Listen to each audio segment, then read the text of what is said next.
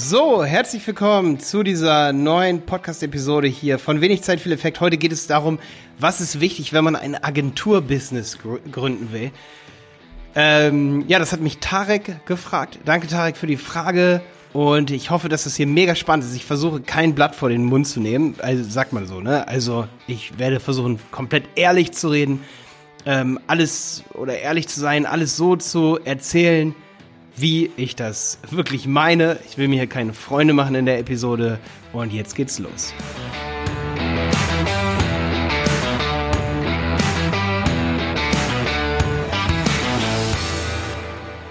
Ja, genau. Hier will ich mir keine Freunde machen. Spaß. Ähm, damit meine ich so ein bisschen, man, ich muss immer vorsichtig sein, dass man nicht versucht, den Leuten oder dass ich nicht versuche, dir um den Mund rum zu quatschen, was du hören willst, was das alles super, super einfach ist, wie man oft bei YouTube hört. Ähm, ich muss sagen, ich, ich bin jetzt 29. Ich wollte eine Agentur gründen, seitdem ich 17 bin. Da habe ich gesehen, wie krass einfach das ist mit Joomla oder damals war es Joomla mit Typo 3, einfach eine Website zu bauen und da damit für Unternehmen einen krassen Wert zu erschaffen. Also wirklich, man baut ein bisschen rum, ne? Ähm, baut einen Tag rum, hat schon eine Website, hat letztendlich ein Aushängeschild für ein Unternehmen, besser als das aktuelle Aushängeschild aussieht. Und man denkt sich, boah, top, Agentur gründen, mega, mega easy. Ähm, ja, habe ich, hab ich immer schon gedacht, denke ich auch heute noch. Ich denke, es ist, wenn man unbedingt will, ähm, eine Agentur zu gründen und Kunden zu akquirieren, ist auf jeden Fall einfach. Vor allen Dingen, wenn man Referenzkunden hat, bei denen man schon gute Erfolge hatte, die einen weiterempfehlen. Das ist bei uns, die meisten Leute kommen wirklich gar nicht über unsere Website, gar nicht über unseren YouTube-Kanal. Das glauben mir viele immer gar nicht so. Darüber bekomme ich Kurskunden, Reputation natürlich. Aber die meisten Kunden bekommen wir wirklich durch Mundpropaganda, weil ein Unternehmer eben seine Zahlen kennt und sagt, ey, hier, ähm, der hat, die haben Newsletter für mich gemacht, eine Kampagne, das hätte ich mir nie mal getraut, da drei, vier Newsletter hintereinander rauszuschicken und kurz bevor der Deal zu Ende war, haben die meisten Leute gekauft. Das ist bei uns im Unternehmen das allererste Mal gewesen. Wir wollen niemals mit irgendwem anders zusammenarbeiten als die Berater Online-Marketing. Ja, das ist das ist so, so gewinnen wir Kunden. Nicht dadurch, dass du jetzt diesen Podcast hier hörst und dir denkst, boah, was erzählt ihr denn da? Das weiß ich doch gar nicht, dass das so ist. Ja, aber unsere Kunden wissen dann, dass das so ist, erzählen das ihren ähm, Unternehmerfreunden und warum sollten die die anlügen? Ja, und ähm, ja, dadurch bekommen wir Kunden. Aber wenn man gerade anfängt, wirklich Kunden zu bekommen und wir verkaufen auch oft Produkte über 5000 Euro, und ich kann dir sagen, dass viele, gerade so YouTube-Videos, die man so sieht, wo gesagt wird, boah ja, High-Price-Coaching und so. wer, wer ein High-Price-Coaching verkauft, sitzt nicht in irgendeinem so Klassenzimmer und nimmt dort sein Video auf mit schlechter Tonqualität, ja. Das äh, ich, ich hatte mir schon mal vorgenommen, irgendwann mal so ein Video zu machen, wie man High-Price-Coaching ähm, äh, wie ne, auf Englisch heißt es Cons. Ähm, wie heißt es, wenn man, wenn man jemanden äh, so die Nepper, Schlepper und Bauern, Bauernfänger, wie man, wie man die entlarven kann, ja. Ich, ich möchte sofort, bevor jetzt jemand hier schreibt, Malte, das ist äh, böse, sich über andere lustig zu machen, ich kann nur sagen, es gibt auch echt Leute, die haben das voll drauf. Und die sind auch bei YouTube. Und da weiß ich, dass die Leuten in einem Verkaufsgespräch aber sicherlich nicht im ersten Verkaufsgespräch, was für 5000 Euro, was für 10.000 Euro und Coaching für 20.000 Euro verkaufen, ja. Ähm, das ist übrigens eine Sache, das kann ich an dieser Stelle schon mal so erzählen, was Agentur angeht, Coachings angeht. Donald Trump hat mega viel Geld gemacht, ähm, indem er High-Price-Coachings angeboten hat. Da haben die Unternehmer, die haben die in so, zu so Veranstaltungen gelockt und dann mussten die vor Ort, sollten, sollten die erfolgreich gemacht werden. Das waren Unternehmer, die gerade am Anfang standen, also Startups in Anführungsstrichen. Und ähm, die haben dann mit Karte vor Ort, mit Visa-Card sozusagen, die auf den Tisch gelegt und haben für so um die 20.000 Euro an Donald Trump was bezahlt. Und es gibt super viele Berichte, dass es voll in die Hose gegangen ist. Also, ähm, in Deutschland reden da nicht so oft Leute drüber, aber es gibt natürlich schwarze Schafe in dem Business, High Price Coaching. Ähm, das ist die eine Sparte, sag ich mal, du kannst dich beraten lassen von einer Agentur. Ich möchte jetzt nicht zu doll abschweifen, aber ich denke, viele von euch interessiert das einfach, was ich davon so halte. Es gibt aber auch Leute, die können dir mega, und das ist die Kunst, als Kunde von von dir, der eine Agentur gründen will, ähm, ja, zu unterscheiden, wer wirklich so beraten kann, dass er einen krassen Mehrwert liefert. Das ist halt super wichtig, ja. Und du solltest dir überlegen, wie kann ich als Agentur eine Lösung verkaufen oder einen Mehrwert bieten, der sich rumspricht, ähm, wo die Leute erkennen, der hat es drauf, der kann das, der weiß, wovon ich, von ich spreche. Ähm, Habe ich gerade so einen Gedankenblitz? Werfe ich mal ein, ich denke, das ist auch super interessant. Das, wo das meiste Potenzial von mir persönlich bisher in der Vergangenheit, die letzten 15 Jahre verschwendet wurden, also ja, zwölf Jahre vielleicht. Wie gesagt, ich, ich, ich hatte vor, seitdem ich 17 bin, eine Agentur zu gründen. Seitdem ich 16 bin, habe ich mit Flash ActionScript irgendwelche Websites gebaut hier von wegen ActionScript 3, so Flash-Dinger. Ähm, seitdem mache ich das und will irgendwie Lösungen verkaufen und Geld verdienen. Jetzt können wir mal rechnen, da war ich 17, 18, das sind jetzt 10 Jahre her. Nee, 11, also seit 13 Jahren ungefähr. Und da, wo mein mei das meiste Potenzial von mir verschwendet wurde eigentlich, von dem, was ich kann, was ich Leuten verkaufen kann, ist, dass jemand zu mir kommt und sagt, Malte, ich möchte das von dir kaufen. Wir brauchen eine neue Website und nichts anderes. Und ich sage, nee, eigentlich braucht ihr was anderes. Und dann sagt derjenige, und da hört euch meine Podcast-Episode an. Ja, aber, sagt nicht ja, aber. Und dann sagt derjenige, nee, ich brauch, ich, wir wollen jetzt eine Website, die soll richtig geil aussehen. Und ich denke mir, und, und ich sage es auch, mach doch lieber mal ein Google My Business Profil. Hier, hör dir meine Episode an, Google My Business. Oder nimm die alte Website, die sieht zwar kacke aus, aber äh, das Produkt ist mega geil beschrieben und sende AdWords-Traffic drauf. Nein, wir wollen eine geile Website haben. So, das bedeutet, Leute setzen sich was in den Kopf, marketingtechnisch, und kaufen bei Agenturen keine Lösung, sondern das, was sie kaufen wollen. Sie sagen nicht, ey, wir wollen mehr Kunden generieren, ähm, sondern sie sagen, wir wollen eine Website kaufen. So, und da ist für dich, wenn du eine Agentur gründen willst, wichtig zu sagen, was verkaufe ich eigentlich? Bin ich ein Lösungsverkäufer oder bin ich einfach nur so ein Abarbeiter? Ähm, bauen wir Banner, Logos und so weiter oder nur Logos oder bauen wir wirklich Kunden? Und das war für mich mega lange super schwer, dass ich genau sagen konnte, wozu gehören wir eigentlich und inzwischen gehören wir zum Glück zu Lösungsverkäufern, weil das wollte ich eigentlich immer machen, habe dann aber äh, das verkauft, was der Kunde hören wollte und inzwischen sage ich dann zum Kunden, okay, nee, wir werden bestimmt nicht glücklich miteinander, weil du hast dir in den Kopf gesetzt, was du haben willst, eigentlich brauchst du aber was anderes. Ähm, aber da, das ist für mich, glaube ich, das Wichtigste, diese Philosophie. Was verkaufst du eigentlich? Und da kommen wir zum nächsten Punkt, was für viele Agenturen wichtig ist und wo wir noch von Anfang an noch erfolgreicher wär, wären, wenn wir schon vor zehn Jahren gesagt hätten, oder ich hätte gesagt, lass uns nur auf AdWords und Online-Shops konzentrieren. Oder nur auf AdWords und, und Funnel zum Beispiel. Und wir konzentrieren uns momentan voll auf Conversions. Natürlich, wir haben auch Newsletter mit dabei. Aber was wir nicht immer machen, wir würden, wir würden nicht niemals an einer Shopware-Seite rumbasteln. Da würden wir sagen, hey, Kunde, hol dir einen Freelancer, der das macht also sagen wir zum Kunden, oder hol dir irgendwen. Wir, wir, wenn ein Kunde zu uns kommt und sagt, hey, ähm, ich habe hier ein Problem mit meinen E-Mails, die werden nicht zugestellt, sagen wir, ja gut, okay, wir sind keine E-Mail-Agentur, ja. Ähm, und das ist halt mega wichtig, weil in Summe würdest du jetzt sagen, boah, ihr seid ja stur, ihr könnt das doch auch noch machen, hier so von wegen Value-Added Services.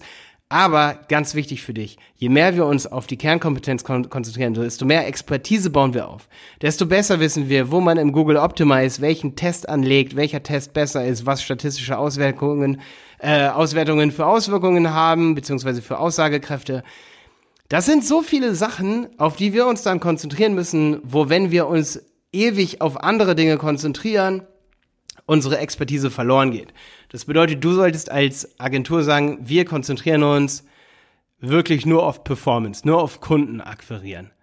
Oder du sagst, hey, wir bauen noch Logos. Ich sag zum Beispiel, also wir, ich weiß, dass wir ab und zu noch Logos bauen, einfach weil wir zwei, drei designaffine Leute hier noch haben, aber normalerweise, wenn wir ein Angebot rausschicken und da steht Logo drin, dann würde ich einhaken und sagen, hä, das machen wir nicht. Das, das sind wir nicht. Wir, wir bauen kein Logo. Wir bauen auch kein Corporate Design. Haben wir gestrichen von unserer Website. Erst letztes Jahr. Ist ein Riesenfehler. Wir hatten auch mal Filme drauf, die wir drehen für Kunden. Haben wir gestrichen. Also, Konzentration auf, auf eine oder wenige Sachen. Es dürfen gerne Sachen sein, die unmittelbar miteinander zusammenhängen. Aber nicht Dinge wie Logo, Design, also wirklich Design oder Verkaufen. Ähm, natürlich ist ein gutes Design wichtig, deswegen machen wir es manchmal auch noch so ein bisschen. Also es kratzt es so ein bisschen an, aber es ist jetzt nicht so, dass wenn ein Kunde kommt und sagt, ich will nur ein Logo kaufen, sagen wir, nee, nur noch als Value-Added Service. So, jetzt kommt die zweite Sache. Was ist wichtig? Ich denke, die Episode wird hier 15 Minuten, ähm, weil es da einfach echt viel zu erzählen gibt, gerade so aus der Vergangenheit und was wir so durchlebt haben. Ich denke, Tarek, wenn du die Episode hier hörst, das war ja deine Frage, du willst ja, dass ich einen ganzen Kurs dazu mache, aber ähm, ja, wie gesagt, ich konzentriere mich momentan auf Kurse, die ich habe. Ähm, und so einen Kurs werde ich wahrscheinlich erst 2020 oder 2019 schaffen, weil wir einfach so viel AdWords Facebook machen. Und dann ist es einfach vernünftig auch mal zu sagen, ja, ich wurde diese Woche fünfmal gefragt, ob ich einen ähm, Agenturkurs mache. Wie baut man eine Agentur auf? Und ich weiß, dass ich damit Geld verdienen kann. Aber man darf sich nicht zu doll ablenken lassen. Da wäre ich beim Thema. Auf eine Sache konzentrieren und sich selber disziplinieren. Was mache ich eigentlich? Wofür stehe ich eigentlich? Und dann kann man eine Agentur gründen. Und jetzt sage ich dir, was das erste Problem sein wird. Ähm, dass eben sehr viele sagen, komm, mach mal was für mich. Und ich hatte sehr viel gute Erfahrung mit, ja, eigentlich so mit unvertraglichen ähm, Angeboten. So, ich habe dem Kunden gesagt, boah, ja, hier, ich nehme, äh, damals habe ich 60 Euro die Stunde genommen, weiß ich noch, bevor ich das bei YouTube hier so gemacht habe. Jetzt ähm, vielleicht das Doppelte oder Dreifache eigentlich, ich habe gar keinen richtigen Stundenlohn, weil ich verkaufe einfach Lösungen, ja. Also ich, ich bin absoluter Lösungsverkäufer. Ich hasse Stundenlöhne. Ich, ich hasse es in Ziffern zu fassen, wie viel ich pro Stunde wert bin. Das finde ich, find ich völlig dämlich. Also da, das mache ich manchmal so. Und dann sage ich, ey, also wenn jetzt jemand kommt und sagt, ich brauche eine Beratung, sage ich, ey, ja, okay. Äh, hört sich nach einem einfachen Thema an.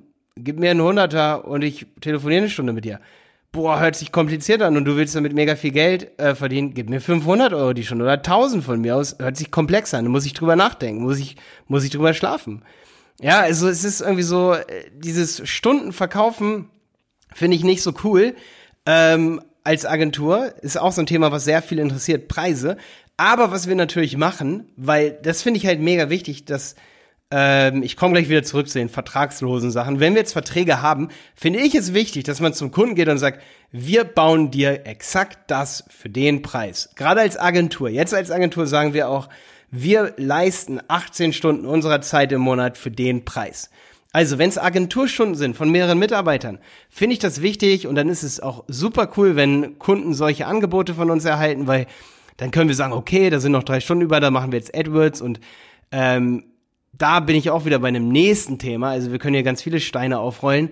Ähm, es ist so, dass eben diese vertraglichen Sachen, wenn ich jetzt kein Einzelkämpfer bin, die kosten so viel Zeit, dass man extreme Rabatte geben kann für Stunden, nur weil man nicht jedes, jeden Monat oder alle drei Monate wieder ein Angebot für den Kunden machen muss. Angebote kosten oft Stunden, zwei Tage, drei Tage. Wir haben schon, ich weiß, dass wir, wir haben mal ein Angebot für ein MDR gemacht. Die wollten bei uns anfragen und dann waren wir am Ende mit den Modalitäten nicht zufrieden. Äh, von wegen so Abzug äh, nach Angebotsannahme steht in deren AGB und nicht in unseren AGB. Und dann haben wir gesagt, so, äh, wollen wir nicht. Das wussten wir aber vorher nicht. Und da hatten wir schon zwei Tage daran gesessen und da ging es um einen Tag Coaching, wo ich so denke, hä? Wie dumm ist das denn? Und die haben, stimmt, genau, es war dann auch so, dass die dann gesagt haben, ähm, dass unser Angebot extrem teuer sei. Dabei, in jetzt, wenn ich jetzt, das ist zwei Jahre her, nochmal drauf gucke, würde ich sagen, nee, es war überhaupt nicht teuer, es war richtig billig. Ähm, und wir haben schon zwei Tage dran gesessen, das zu bauen. Du siehst also, dass die Modalitäten, wenn ich jetzt ein Freelancer bin, Verträge zu machen, ey, du bezahlst beim Anwalt auf jeden Fall richtig viel für so einen Vertrag. Es ist mega gut, wenn du eine Verantwortung hast, wenn du Mitarbeiter hast, dass du einen Vertrag hast mit deinem Kunden, ähm, weil das ist nochmal so eine wichtige Message. Wenn man eine Agentur hat, du hast regelmäßig Kunden und es ist einfach so, die zahlen was an ähm, und dann überlegen die sich das irgendwann anders, dann haben die kein Geld mehr, dann kommt der äh, Jahresabschluss, das sieht dann nicht so gut aus und dann überlegen die sich das Projekt. Auch wenn die wissen, okay, äh, das sind ja nicht immer die Faktoren, dass der Mitarbeiter es in Auftrag gibt oder der Geschäftsführer, dass der die Entscheidung trifft, ich will jetzt doch nicht mit denen zusammenarbeiten. Es sind oft so extrinsische Faktoren. So dann sagt die Frau von dem, boah, du kannst dir das gar nicht leisten. Guck doch mal auf den Jahresabschluss drauf. Und dann wird er umgepolt. Wir haben es ihm verkauft, aber er wird umgepolt. Und solche Dinge hatten wir auch schon. Dann sagt er, ich möchte mein Geld zurückhaben. Nach einem halben Jahr hatten wir gerade neulich wieder sowas, ja. Darunter haben Agenturen unglaublich zu leiden. Da hast du dann schon zwei Tage Angebote gemacht, ja. Deswegen, wenn du ein Einzelkämpfer bist und du fängst an und du hast ein, zwei Mitarbeiter, dann kann es cool sein, ganz flexibel Sachen zu verkaufen. Einfach zu sagen, der Kunde ruft an und sagt, hey hier, wir brauchen übrigens jemanden, der soll unsere Website bauen. Und dann sagst du, Ja, dafür brauche ich so 20 bis 30 Stunden und pro Stunde nehme ich 60, 70, 80, 90, 100 Euro, je nachdem, such dir was aus, ja, was, was dir wert ist. Ich möchte nicht über Preise reden. Ähm, oder du sagst 200 Euro die Stunde, äh, ich brauche ungefähr 15 Stunden. Ja, aber wenn es mehr sind, würde ich gerne mehr in Rechnung stellen. Wir brauchen aber keinen Vertrag. Ähm, ich glaube, dass du das bezahlst. Ich warne dich auch, wenn es 10 Stunden sind.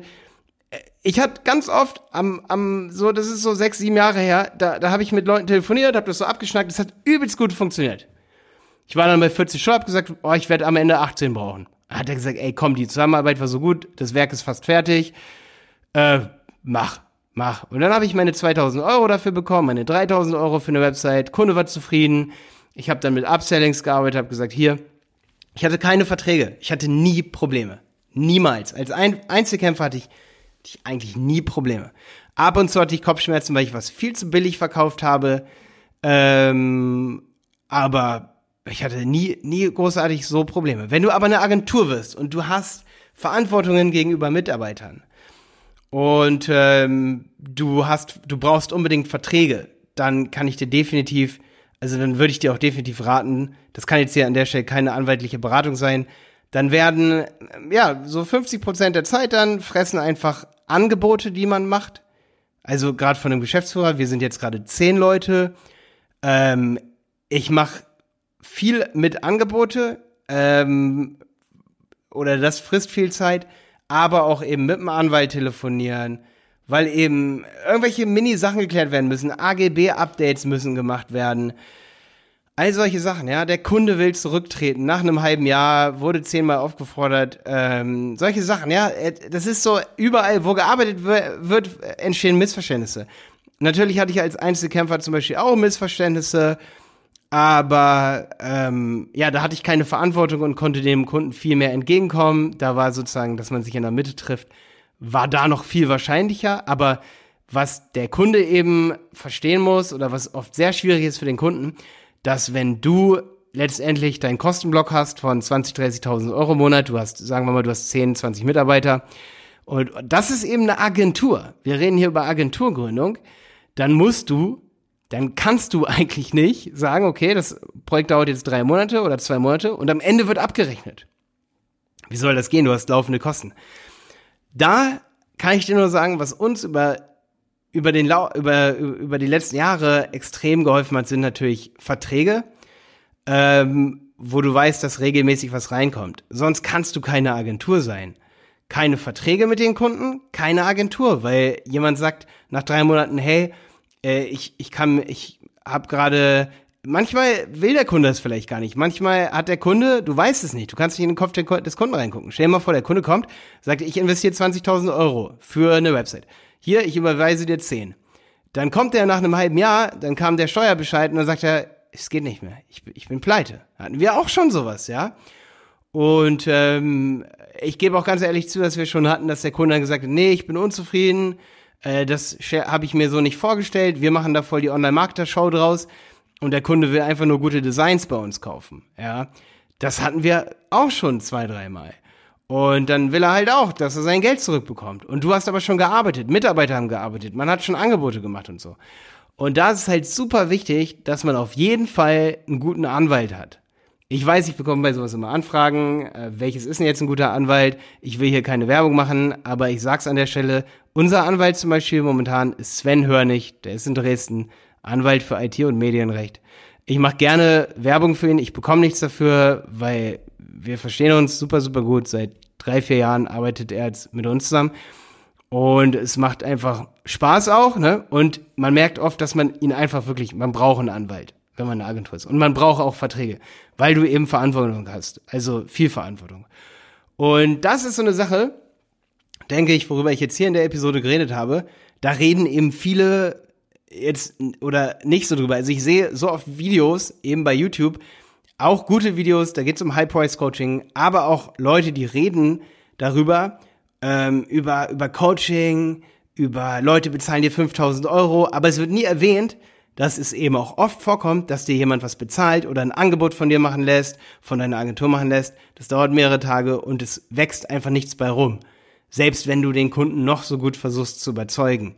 Niemand, kein Verkäufer hat eine Conversion Rate oder eine Überzeugungsrate von 100% Gibt es nicht. Und deswegen hat jeder Verkäufer da draußen immer seinen Schwund.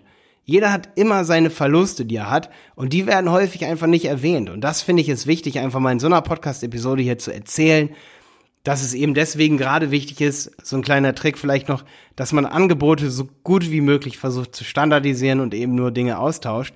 Damit haben wir uns lange mega schwer, me mega, mega schwer getan. Und dass man Angebote so schnell wie möglich rausschickt, nachdem angefragt wurde. Ähm, damit haben wir viel mehr gute Erfahrung, aber wir haben halt auch sehr viele individuelle ähm, Anfragen. Aber wir versuchen weitestgehend von Bestandskunden zum Beispiel zu leben und da dieses gewisse Grundrauschen finanziell zu haben bei uns in der Agentur.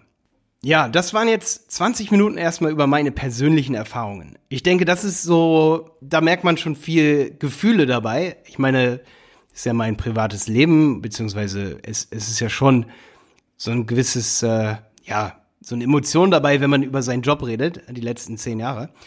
Ähm, aber ich würde auch gerne noch Tareks Fragen alle beantworten. Ähm, weil Tarek hat echt so eine Liste gemacht, was ich machen sollte, wenn ich einen Kurs machen, machen würde.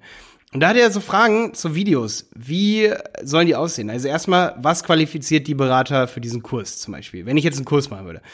So, da würde ich zum Beispiel sagen, ja, die Berater qualifiziert für diesen Kurs, dass wir einen YouTube-Kanal haben, mit dem, in dem wir uns äh, mit der Community immer austauschen über Neuigkeiten, über zum im Bereich SEO, AdWords und Facebook Marketing. Und ähm, was machen wir für unsere Kunden? Genau das. Werbung. Werbung, dass sie von mehr Kunden gefunden werden. Und äh, vor allen Dingen machen wir dann auch sehr viel in Richtung Customer Lifetime Value, wenn wir zum Beispiel Online-Shop-Kunden haben, das ist so einer unserer Traumkunden dann versuchen wir mit der AdWords-Werbung plus minus null rauszugehen, machen aber so gutes Newsletter-Marketing, dass am Ende, ähm, egal wie schlecht AdWords läuft eigentlich, ähm, selbst wenn du halt plus minus null bist oder leichten Verlust machst, am Ende durch die Customer Lifetime Value im Newsletter immer noch dein Plus unten rausholst, letztendlich, dass du immer noch Plus machst. Also einen positiven ROI, ähm, Return on Invest durch deine Marketing-Aktion ähm, hast. Positiv ist natürlich, wenn wir es schaffen als Agentur, ähm, zum Beispiel durch Google Shopping-Kampagnen Margen von 1000 Prozent zu haben, funktioniert auch. Bezahlst du ein bis fünf Cent pro Klick, hast du, sag ich mal, für fünf Euro 100 Klicks, alles schon gesehen. Ich habe auch schon einen Cent pro Klick gesehen bei Google Shopping. Ähm, und da zwei drei Prozent Conversion Rate ist natürlich der absolute Kracher. Ähm, jetzt die zweite Frage ist, was ist eine Webdesign- und Online-Marketing-Agentur? Genau das, was ich gerade erklärt habe. Ähm, Webdesign sind wir nicht. Also ich bin absolut keine Webdesign-Agentur und ich finde auch Webdesign ist immer ein Add-on. Als erstes kommt der Kunde und sagt, ich möchte Geld verdienen und Kunden haben. Das Haupt, das, was am meisten verkauft, ist der Inhalt und das Produkt des Kunden, nicht das Design. Das ist das, was am meisten verkauft. Wenn jemand eine crappy Website hat, also eine, die echt nicht gut aussieht, er hat aber das Produkt, was das Problem des Kunden löst, wird diese Website definitiv verkaufen. Wenn der Kunde eine Website hat, die extrem geil aussieht, aber der Kunde will das Produkt nicht haben, wird sie nicht verkaufen. So rum ist die Logik, so rum muss man die Sache angehen.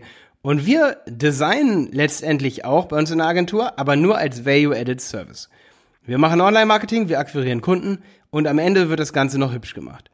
Ähm, und am Ende, wenn dem Kunden Design wirklich lieb ist, dann holen wir auch noch, sag ich mal, den Designer oder noch jemanden dazu, der genau das Design entwerfen kann. Jeder hat ja ein anderes Geschmacksmuster, das der Kunde haben möchte. Aber wir verkaufen unseren Kunden, dass sie mehr Kunden generieren und nicht ein tolles Webdesign. So, jetzt hat der Tarek vorgeschlagen Video, Marktpotenzial und Zukunftsprognose. Äh, Was ist in Zukunft wichtig? Erstmal zum Thema Wix 1 und 1 Baukastensysteme. Sind die wichtig für Agenturen? Ja, es ist inzwischen wichtig, sich mit vielen Systemen auszukennen. Wir konzentrieren uns momentan sehr auf WordPress und bauen aber nur noch in WordPress, aber niemals in anderen Systemen. Es sei denn, irgendwas anderes wird extrem groß. Wir wollen uns aber vor allen Dingen auf diese Funnel konzentrieren und wir verkaufen demjenigen ähm, im Notfall, dass wir das Konzept für eine Seite machen und sie nicht umsetzen, ähm, als dass wir ihm was verkaufen, was wir gar nicht so gut können. Dann sagen wir lieber, wir verkaufen dir eine AdWords-Kampagne, du wirst dadurch Kunden generieren, aber die, die Seite sollte lieber ein Freelancer zum Beispiel im Typo 3 umsetzen und nicht wir, weil wir können es einfach nicht. So, und für mich, und damit möchte ich auch schon diese Frage abrunden, ähm, was ist das Potenzial von Baukastensystemen und so weiter, für mich ähm, ist WordPress ein Baukastensystem nur das Mittel zum Zweck. Das Mittel, um mehr Kunden zu generieren. Das ist meine Zukunftsprognose. Es wird immer mehr in den Hintergrund äh, rücken. Der Funnel, das ist das Wichtige. Der Online-Marketing-Vertriebskanal. Der kann sogar bei Google My Business anfangen, bei Facebook anfangen und derjenige kommt niemals in Kontakt mit der Website. Der wird immer wichtiger. Der Funnel ist letztendlich der Vertriebskanal, da habe ich auch hier Podcast-Episoden drüber. Das wird die Website letztendlich auch, naja, nicht ganz ablösen. Die Website wird wichtig bleiben. Vielleicht nicht mehr in 20 Jahren. Da wird es vielleicht nur noch wirklich Social-Media-Kanäle geben. So wie in China gerade mit WeChat, da brauchen auch viele Unternehmen wahrscheinlich keine Website mehr. Das ist die Zukunftsprognose. Und ähm, Warum sollten Social Media Seiten von Profis betreut werden? Finde ich gar nicht, dass sie das sollten, weil ich finde, dass die intrinsische Motivation des Kunden oft deutlich geilere Posts und Beiträge ähm, rausbringen kann als ähm, vielleicht eine Agentur. Wenn die Agentur aber gut ist, dann sollte sie von der Agentur betreut werden, zum Beispiel durch Quizzes, coole Fragen, die gestellt werden. Ähm, aber ich würde hier kein Schwarz- und Weiß-Denken anbringen. Ich würde sagen, dass auch Social-Media-Kanäle von von den Betreibern selber ähm, sozusagen verwaltet werden können.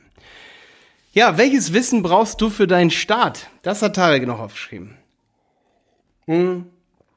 Äh, ich habe mehrere Kurse. Wenn man jetzt eine Online-Marketing-Agentur gründen will, dann braucht man natürlich Skills, was eine Website aufbauen angeht, um Vertriebsseiten zu haben. Zum Beispiel, da habe ich einen Kurs, der heißt WordPress Komplettkurs. Den findest du auf websitepiloten.de.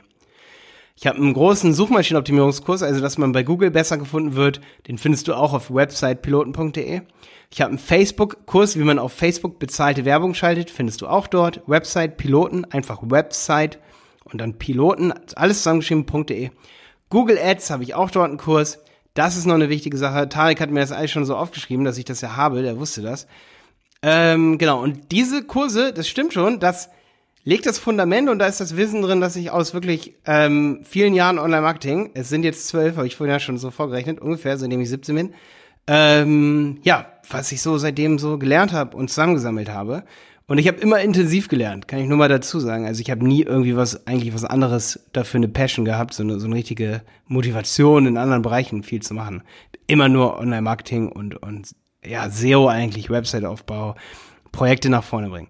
Ähm, jede Reise be beginnt mit dem ersten Schritt. Das ist das nächste Kapitel von Tareks Vorschlag für einen Kurs für mich, wenn ich eine SEO-Agentur gründen würde. Was ist, was ist der erste Schritt, wenn ich jetzt ein Freelancer bin? Ähm, oder wie kann ich als Freelancer den ersten Kunden generieren?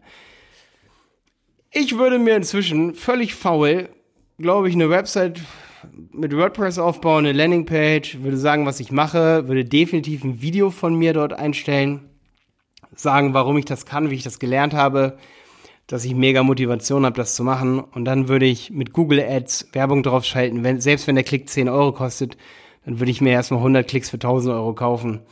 Und ähm, ich wüsste, dass wenn ich ein Video mache zu dem Thema, wo ich das erkläre und ich eine Conversion Rate dann von 3% habe oder mehr, es geht viel mehr bei so einem Video und bei so einer Landingpage, dass wenn ich dann 1000 Euro bezahle, dass ich dann drei, vier Kunden rauskriege, für die ich eine Website baue. Ich würde mich um diese Kunden extrem kümmern.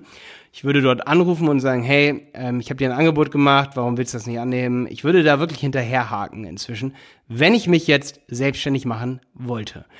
Dann würde ich wahrscheinlich anfangen, meine Expertise, genauso wie ich schon die letzten Jahre gemacht habe, als Videos und als Podcasts festhalten und würde dadurch passiv Kunden eigentlich gewinnen. Obwohl ich sagen muss, dass die Google AdWords Sache noch mehr Kunden für mein Agenturbusiness generieren als tausende von Inhalte auf YouTube. Ähm, keine Website, deine Chance.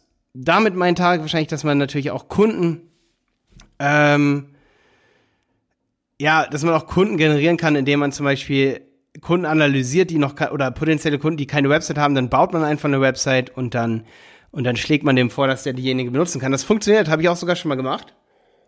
Mhm.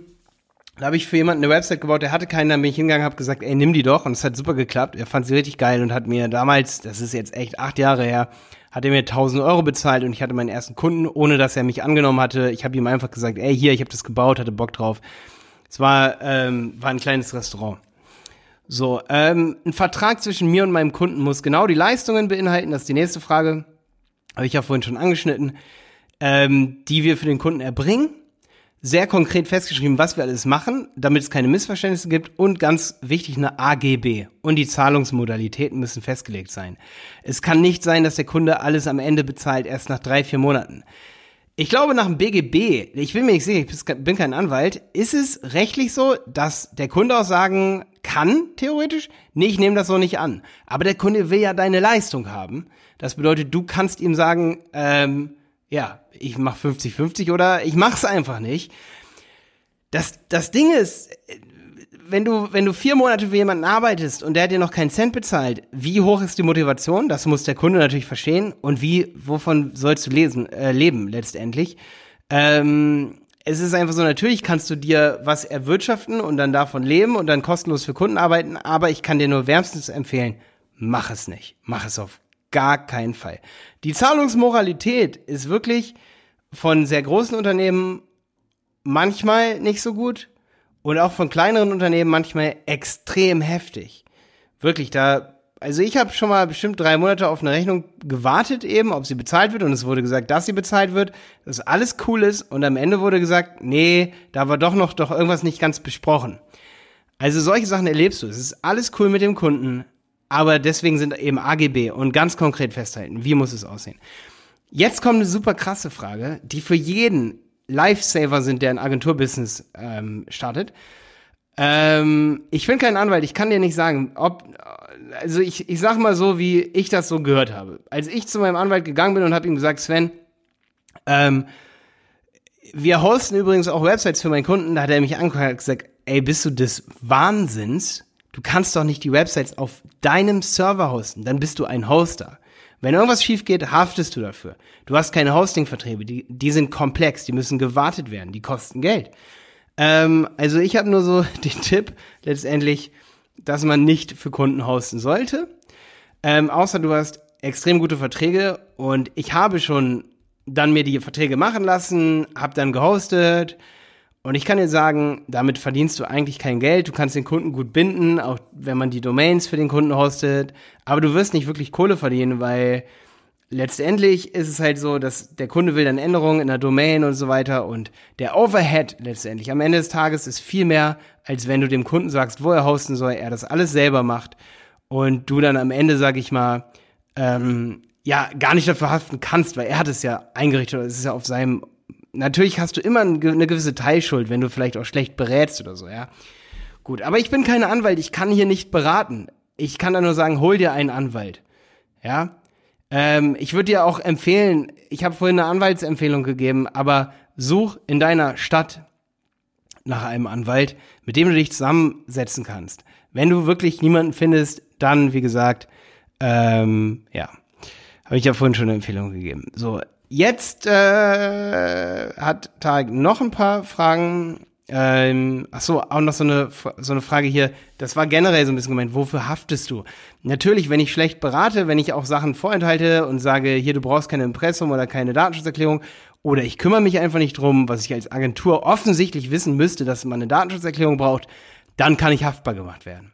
Ich darf, und das ist so fies, natürlich nicht wirklich beraten, aber manchmal darf man, ähm, es gibt ja dieses Rechtsdienstleistungsgesetz, ein bisschen mehr, als man eigentlich denkt, so. Ich bin da immer sehr, sehr vorsichtig, aber es ist die Pflicht zu sagen, hey, du brauchst eine Datenschutzerklärung. Und das ist dann auch keine anwaltliche Beratung oder so, weil ich sage ja auch nicht, was da drin stehen muss, sondern ich sage, du brauchst die einfach. Es ist gang und gäbe, ähm, das ist dann die Pflicht, weil letztendlich kann derjenige sofort abgemahnt werden. Und es ist allgemein bekannt, dass das so ist halt. Es ist keine Beratung für einen individuellen Fall. Ja, es ist einfach wichtig, dass, dass das richtig ist, ja. Ähm, weil, weil wenn ich jetzt jemanden berate, wie der ein Auto bauen muss, dann würde ich ihm auch sagen, äh, nee, wir können das nicht so bauen oder wir müssen das jetzt so bauen, weil rechtlich ist völlig offensichtlich, dass es nicht funktioniert, ja. Gut, äh, Agenturverträge, ja klar. Ähm, welche Aspekte? Das wäre auf jeden Fall Thema für eine eigene Podcast-Episode. Agenturverträge, da darf ich auch wirklich nicht so beraten. Und da sind auch, da kann ich nur sagen, für jeden, je nachdem, was du verkaufst, ganz andere Sachen relevant. DSGVO, kann ich ein eigenes Video drüber machen oder eine eigene, habe ich ja auch jetzt eine eigene Folge, die rauskommt hier im Podcast über DSGVO, was es für Auswirkungen hat. Ähm, da kann man wirklich einen eigenen Kurs eigentlich drüber machen. Ich habe im Webdesign, da hat Tarek auch noch eine Frage gehabt, ähm, was man letztendlich ähm, selber machen sollte. Hier sagt er auch, gib Arbeit ab, Outsourcing, was sind da so unsere, unsere Tipps? Ja, wir arbeiten sehr viel mit Canva.com, aber Outsourcing finde ich manchmal macht auch einen extrem großen Overhead. Da sagen wir lieber zum Kunden, hol dir einen externen Dienstleister, wir sagen, wie es aussehen soll, geben Tipps, gibt das dann letztendlich einem Dienstleister.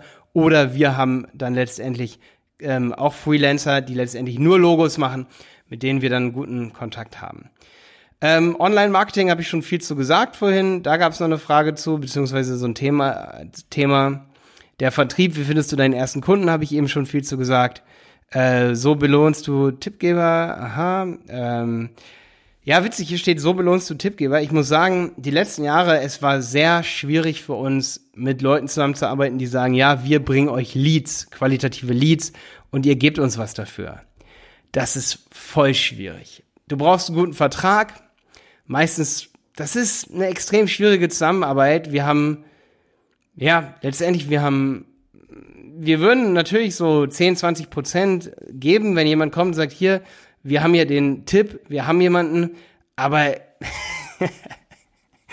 ich wäre ein schlechter Marketing, Marketer, wenn ich sagen würde, wir haben nicht genug Anfragen. Wir haben genug Anfragen.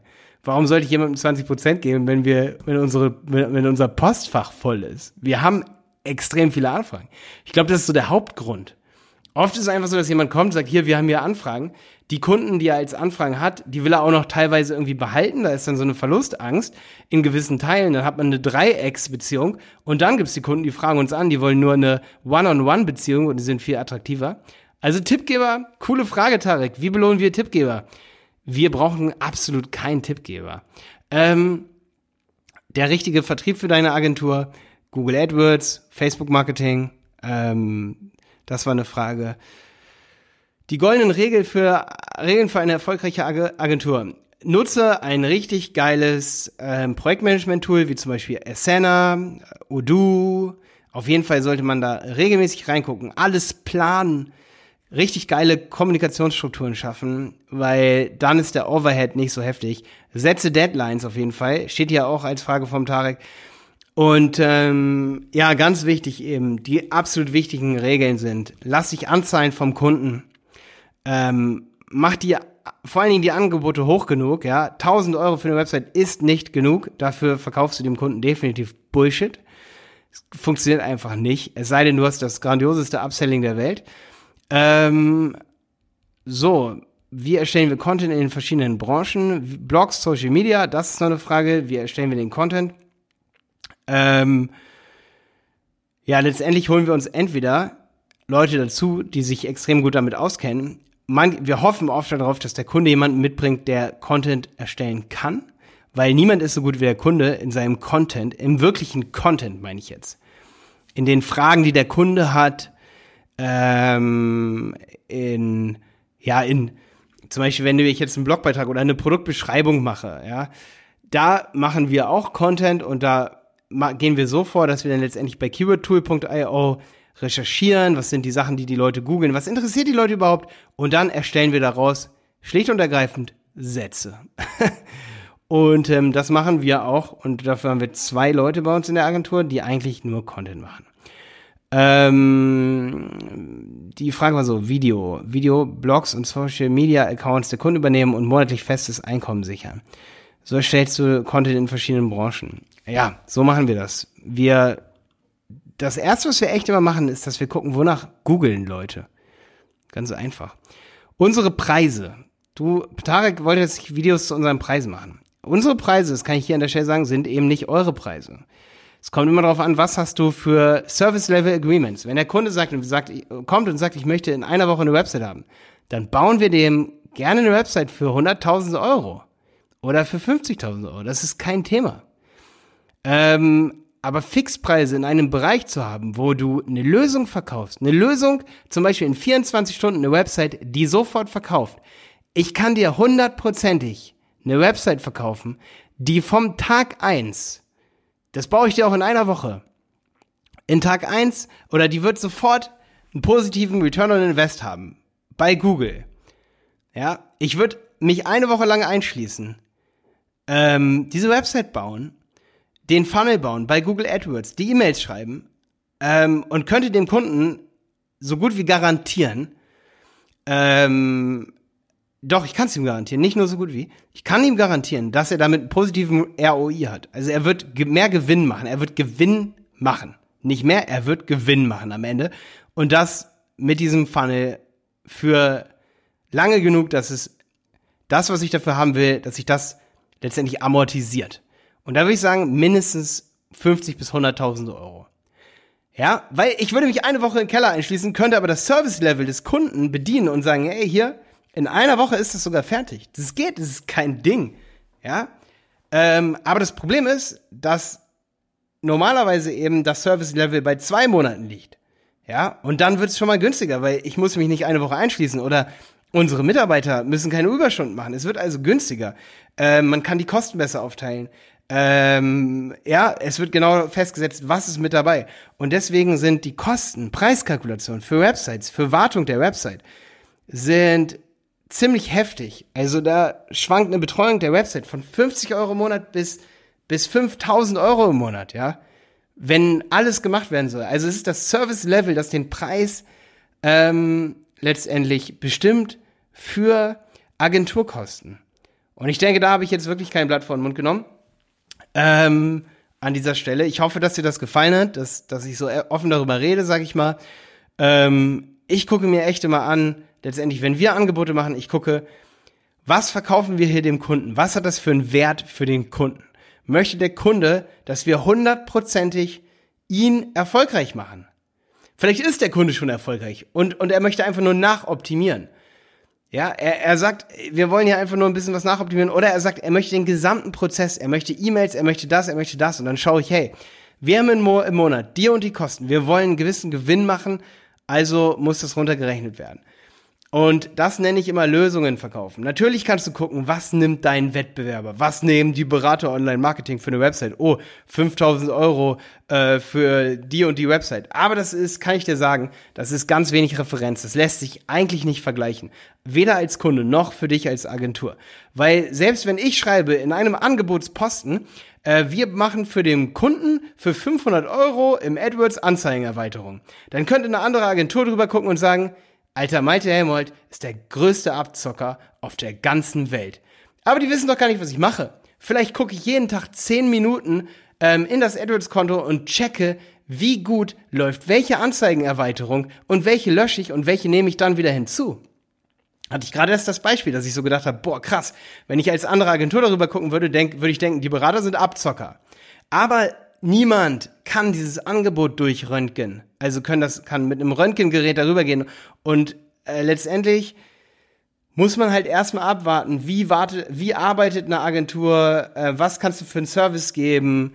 Und äh, deswegen ist halt auch echt wichtig, dass man erstmal was für einen relativ kleinen Preis auch verkauft für den Kunden, ihm zeigt, dass man im Schnitt mehr Value, mehr Wert erzeugt, als das ist, was du letztendlich an Preis berechnest. Und dann lohnt es sich erst für den Kunden. Und damit möchte ich auch diese Episode hier ab abschließen. Solange du nichts verkaufst für 1000 Euro, was dem Kunden 500 Euro wert ist, wirst du eine nachhaltig geniale Agentur haben.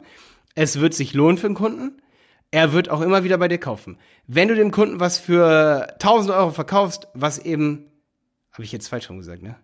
Wenn du dem Kunden was für 1000 Euro verkaufst und es ist für ihn 2000 Euro wert über ein Jahr, dann amortisiert sich das für ihn nicht nur das, es macht für ihn einen positiven Return on Invest. Er hat einen Mehrwert. Es macht Mehrwert, als er ausgegeben hat.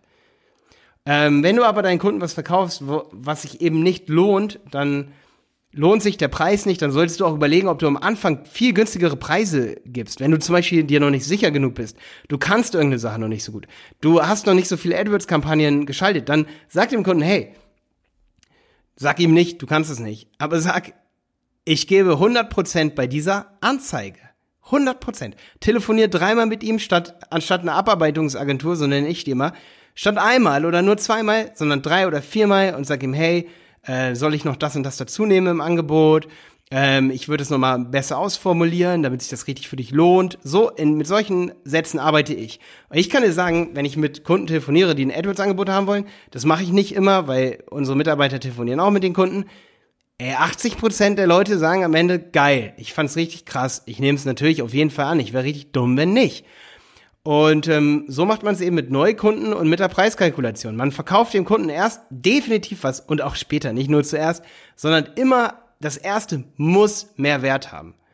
Wenn du zwischendurch dem Kunden mal was sagst, ey, und du sagst, hey, da ist ein gewisses Risiko, dass es sich nicht lohnt, aber ich würde das Risiko an deiner Stelle eingehen, zum Beispiel eine neue Kampagne für 1000 Euro, die du ihm einrichtest und du brauchst dafür ein paar Tage oder einen Tag und du richtest ihm das ein und dann sagt der Kunde am Ende und du sagst dem Kunden, ja, es kann sein, dass sich das nicht lohnt, aber das Potenzial ist da, dass es sich auf jeden, oder dass es sich zu 50 Prozent lohnt, dann kann ja der Kunde auch ein Risiko abschätzen und sagen, hey, ich möchte es investieren. Auf jeden Fall.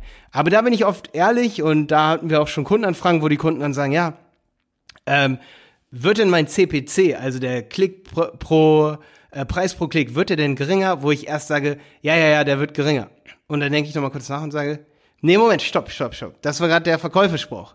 Der wird geringer. Eventuell wird, wird er nicht geringer, aber die Qualität des Traffic wird's auf, wird auf jeden Fall größer, weil wir werden uns so fokussieren, so viel testen, so viel, ähm, ja, letztendlich uns so genial beschränken mit den Keywords äh, im Google AdWords, zum Beispiel mit Broadmatch, Phrase Match, äh, werden Tests anlegen sofort und schauen, wie kriegen wir den besseren CPC, wie kriegen wir die höheren Conversion und vor allen Dingen werden wir ähm, erstmal mit Keywords arbeiten, wo wir wissen, dass die Leads unglaublich heiß sind. Also unterm Strich, wir ähm, wir versuchen halt so transparent wie möglich immer zu sein. Und das lieben Leute. Leute lieben es, wenn du transparent mit ihnen bist. Wenn du in einem Gespräch zum Beispiel immer sagst, ja, das können wir, das können wir, das funktioniert auf jeden Fall. Völlig unglaubwürdig. Ähm, wenn man Preise kalkuliert und vor allen Dingen Angebote macht, dann sagt zum Kunden, hey, ähm, wir können das und das machen. Das hat sich äh, bei den meisten Kunden funktioniert das. Wir haben auch schon mal erlebt, dass es nicht funktioniert. Aber es ist worth to try letztendlich. Damit möchte ich die Folge hier abschließen. Das ist meine längste Folge jetzt, aber es war eine Zuschauerfrage. Wie arbeiten wir als Agentur? Was ist meine Philosophie hinter unserer Agentur, die Berater Online Marketing? Ähm, wie erstellen wir Content? Danke, dass du diese Liste hier zusammengestellt hast. Äh, Tarek, finde ich mega geil. Ähm, ich bin jetzt nicht alle Punkte im Detail durchgegangen, dann wäre es über eine Stunde hier die Folge. Bis dann, dein Malte. Und gib dir, gib dem Podcast hier auf jeden Fall eine iTunes-Bewertung wenn sie dir gefallen hat. Ähm, ja, und schau gerne auch mal bei mir bei Facebook vorbei unter Malte Helmholt. Freue ich mich mega drüber. Wenn du mir dort schreibst und eine Frage hast und so, dann siehst du ja, die Chancen sind da, dass wir auch mal darüber hier diskutieren in dem Podcast.